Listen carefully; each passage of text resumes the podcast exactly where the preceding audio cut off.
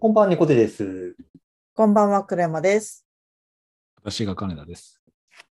純喫茶エピソード、ボリューム541お送りします。よろしくお願いします。お願いします。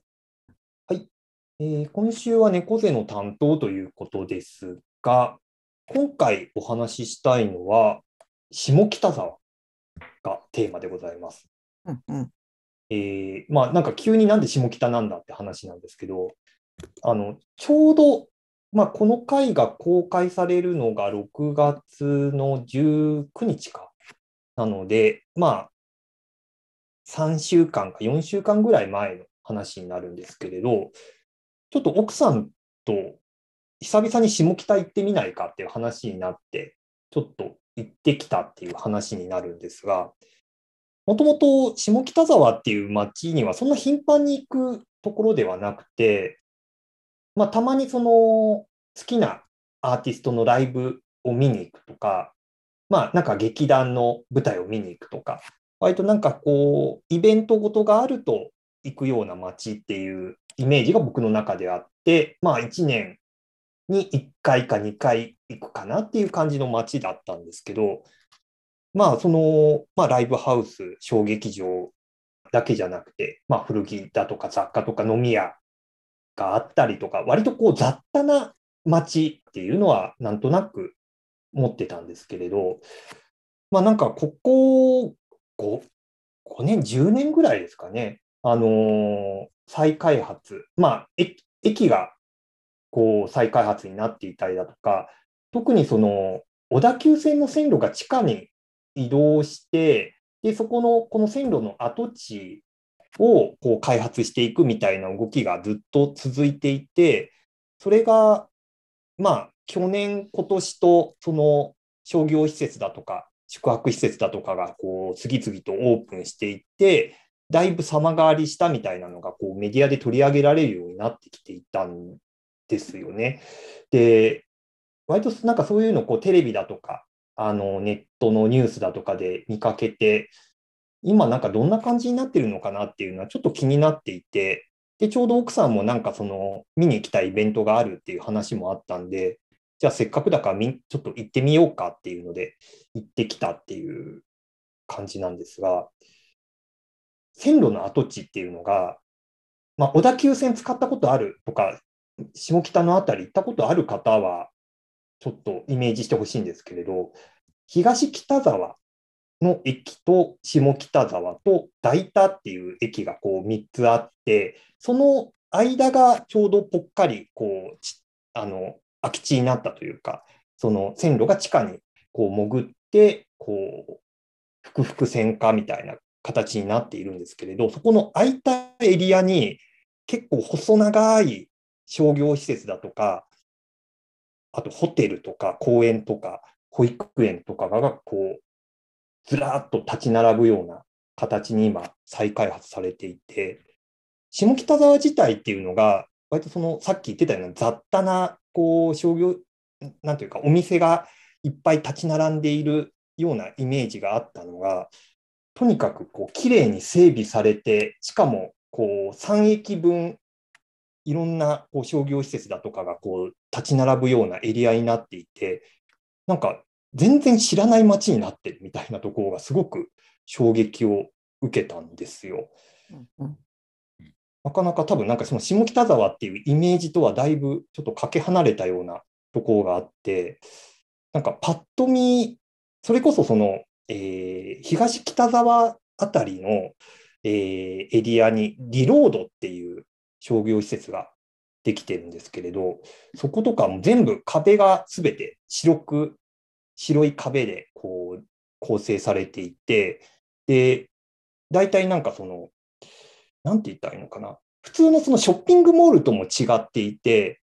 テナントの大きさっていうのも大小結構バラバラで、そこにこう、一本こう道が通ってはいるんですけれど、階段があったり、細い路地になっていたり、結構迷路みたいな作りになっていて、なんか、あまりなんか日本っぽくないというか、なんか海外にこう観光に来たような感覚の、なんというか、色使いだとか、こう、構造になっているところで、でそれがずっとこう続いているような作りになっていたりして、なんかその下北っぽさってなんだろうなみたいなのをこう思いながら歩いてたんですけれど、なんか一方で、そのなんか街の感じというか、その外観としては、なんというか下北っぽさはないなっていうところはありつつ、結構お店自体はすごくこう多様というか、なんか結構その尖ったお店が多かったりして、例えばなんかこう工房にこだわったなんかそのお店であるとか、日記限定の本屋さん、なんかいろんな人の日記を売ってる専門の本屋さんとか、なんかそういったものがあったりだとか、あとは何だろう、なんかそのホテルもあったんですけれど、なんかそのレコードをカウンターで借りれて自分の部屋で流すことができると。割とちょっとひねったお店が多くて、なんか再開発している街ってどうしてもなんかユニクロだとかダイソーとかなんかその割とチェーン店系のものがこうどこも入っていってすごくなんか均一化された街みたいなイメージがあったんですけど、なんかその辺が、まあ、さっき言ってたような結構複雑な構造のなんか商業施設というか、あの構造になっている商業施設であったりだとか、まあ、入ってるお店もあまりチェーン店系のものは入ってなくて、割とちょっと偏ったというか、割と専門性を持ったお店が入っているみたいなところがあって、なんかある種、その下北の雑多な感じをこう別に変換して今っぽくこう仕上げたみたいな感じにもなっているので、なんかこれはこれで下北沢っぽいっちゃぽいのかなみたいな、なんかそういう面白さも一方であって、こうなんなんていうかな、なんか下北沢っぽさってなんだろうなって思いつつ、これはこれで面白いなっていうのも思って、こう歩いてこう見て回ったっていう感じなんですけど、お二人って下北沢って、なんか最近行かれたり、なんか行く機会とかありました？私は全然行ってなくて、でも昔うめちゃめちゃ行ってたんですよ。あの、うん。仕事が京王線、あ、家が京王線に沿いにあって、で、職場が渋谷だったので、うんはいはい。あの、江ノ頭線で下北乗り換えでっていう通い方をしてたので、あの、うん。でも、あ、そうそう、だからその帰りに下北に寄ってご飯食べて帰るみたいなのをすごいしてた時期があって、うんで、二十何年前ぐらいかな。そそっから10年間ぐらいはめちゃめちゃ行ってて、うんちょで直近10年ぐらいほぼ行ってないんです。って感じでう、んうんうんあの、踏切をクローズして地下に潜って、あの、周りに、駅の周りにあったちょっとその戦後のドヤ街的な部分は、もううんお店がどんどんなくなってってるよっていうスタートのぐらいまでのところまでは見てたって感じですかね。うんうん。そんな感じです。うんあなんかちょうど僕もなんかそれぐらいのイメージがあって、それこそなんか再開発でそのドヤ街的なものがなくなったりして、反対運動とかも結構起きてたイメージがあったんですよ。うん。なんかそれこそアーティストの人がその反対の署名運動とかやってたりとか、なんかそれ、僕もなんか署名したかもしれないなっていう、ちょっとはっきり覚えてないんですけど、なんか、それこそなんかライブ行ったらそういう署名に協力してほしいみたいな言われた記憶もあったりして、そう、だからなんかそこから、あんまりなんかそのライブとかで見に行ったりしてたから、なんかその後開発がどう進んでたかっていうのはあんまり記憶になくて、単純に駅の構造がコロコロ変わるなとか、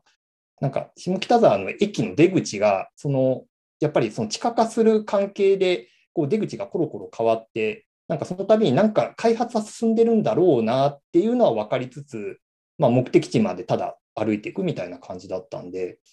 やっぱなんかそこの、クレマさんがよく行かれてた時期の、時期から今までのなんか10年間みたいなとこと、なんか僕がこう下北よく行ってた時期のなんかこう空白の期間みたいなところと割と合致するとこがあったから、なんかドヤ街的なものがなくなるとか、割とネガティブなイメージが強かったので、い一掃されったみたいなとこはありつつ、でもこれ、これはこれで面白いなみたいなところ、なんか複雑な気持ちみたいなのがちょっとあって。なんか話を聞いてると、うんまあ私も言ってないんで何とも言えないんですけどね、小出さんの話を聞いてる限りでは、うん。その下北沢の街の特徴を抽出して、うん。分解して、もう一回新しい街づくりをしたように聞こえたなっていうのはありますね。そのうん。外区の作り方とか、それぞれのお店のそのこだわりの持たせ方みたいなところに対して、うん。うん。そういう街の再生方法もあるんだなって今聞いてて思ったって感じですね。うんなんか、この下北の話なんでしようかなって思ったのが、その、うちの奥さんが、その子供の頃よく行ってたこう商店街があるんですけれど、なんかそこが今再開発になっていて、結構その、すごい、こう、大きな商店街があったところに、多分商店街の多分3分の1ぐらいが立ち退きになって、で、そこが再開発になって、タワマンができて、バスターミナルができてみたいな、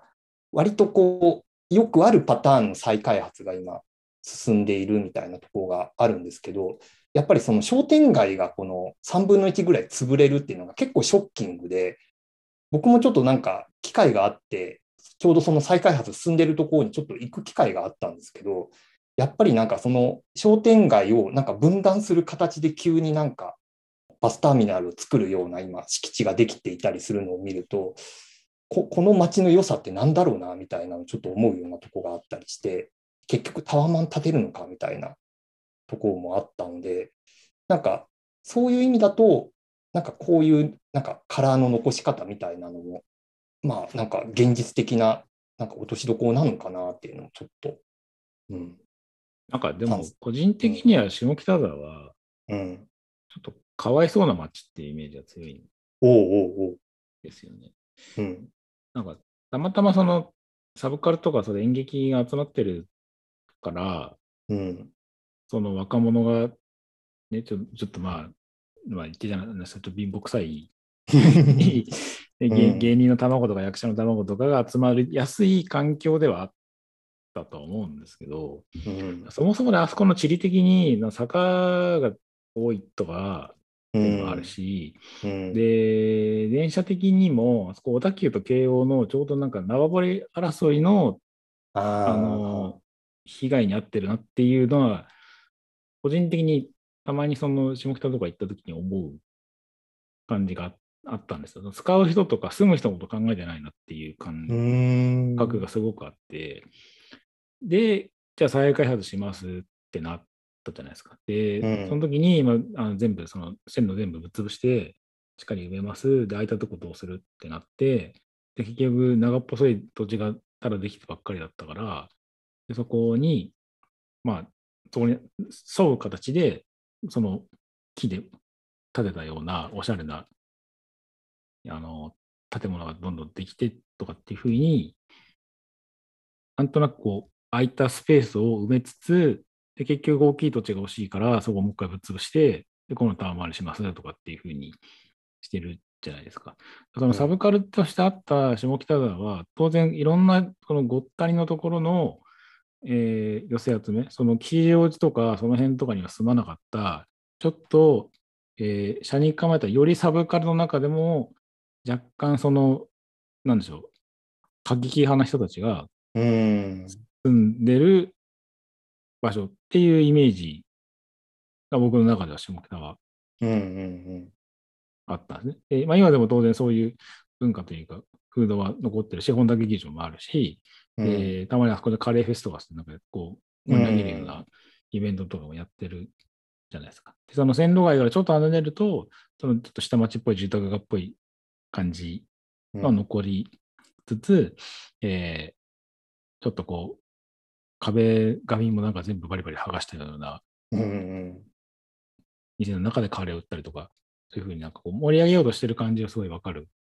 がわかるんですけど、うん、その寄せ集めた部分を一回さら地にして、うん、慶応と小田急で、この街どうするってあった時に、今その再開発の流れになるのは、うん。まあもう、僕も、まあ、まあ、街開発のゲームとかやってる人間からすると、あのわわかるんですよ。もうこの、うんここもうしょうがないなっていう、うん、なんか神の視点からするとさら地にするみたいな。さら地にしないとここダメだよねっていうところうんのちょうどね、こういろんなこう寄せ、寄せ集まったところの一番被害を食う多分地理のところに多分下北があるんだろうなっていう感覚はちょっとある。うん。うんだそれに文化が被害に遭ってしまってるっていうのはちょっと悲しいなっていううん。だ結局。なんか自然発生でそういう文化ができたみたいなところを、なんか変に統制をかけるみたいなところも一方で、ね、この開発で、ね、なってしまうみたいなところあるから、そうなんですよね。なんかそこは、なんかその下北の良さみたいなのをこううまく解釈して落とし込んでるなっていうところありつつ、なんか綺麗に収めすぎてる感じも一方であって、なんかそこがね、なんか開発との兼ね合いの難しさだよなみたいなのは、そう、なんか海田さんおっしゃることもなんかだいぶわかるとこもあって。なんかでも多分なんですけど、多分10 30年とかぐらいのスパンで考えると、うん。またそこにこう苔みたいのがついてって、うんうんうん。あのうん、佐藤柏デザインのコーヒーマシンにテプラが貼られるがごとく、うん。あ、と水槽をきれいにしてもまた苔ついてって生態系へ戻ってくるごとく、うん。あの隙間を埋めていくような何かとか、うん。あ、と入れ替わったりとかも絶対あると思うので、うん。またその正しく整備されたところからのもう一回こう、なんていうんだろう、エイジングっていうか、そそれはあるんだろうなとは思いますけどね。うん、あなんかそこから20年とか30年とかのスパンで、また別のカルチャーが出てくるかもしれないしっていう、うん。ね、そこもある、だからなんかその、い今を大事にするか、その20年、30年先も見据えて、こうあるべきっていう話をするかでも全然違いますよね。うん。あと、なんかこうあるべきって、その上から押し付けるだけでは多分うまくいかなくて、うん、ボトムアップ的な、なんか住んでる人とか店持ってる人とかから上がってくるものとかっ。ていうのも絶対にじみ出てくるものが絶対あるんだろうなって思うし。うんそこにどういう人が集まるかでも全然変わってくるし、うんみたいな。うん。もしかしたらもういらんわって見捨てられて誰も来なくなる可能性だってあるし。とかいろいろ考えると街づくり楽しそうって思いますけそうそうですね。ど。うんなんか結論から言うと街づくりのゲーム面白そうみたいなところもあるし、だなんかそうなんですよね。だからなんかそういう意味でこう下北沢の今回のその再開発ってなんかいろんな見方ができるなっていうのはあるので、ぜひちょっと機会があったらまずちょっとそこの東北沢からその大田のあたりまでちょっと歩いてみると結構いろいろとこう面白がるポイントがいくつもあるかなと思うので、はいそうですね。ちょうど谷っていうか、坂なんですよね。下り坂の方になってうんってるから、その、ちょっとブラタモリみたいになりますけど、うんその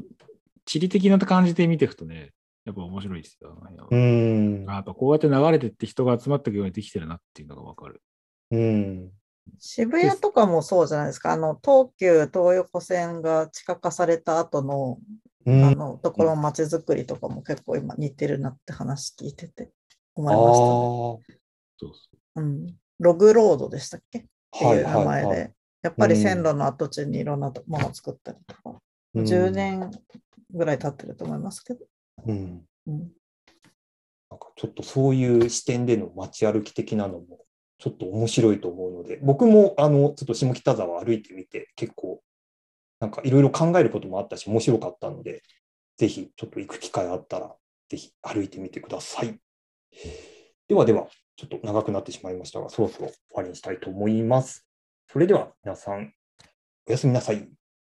おやすみなさい。皆さん、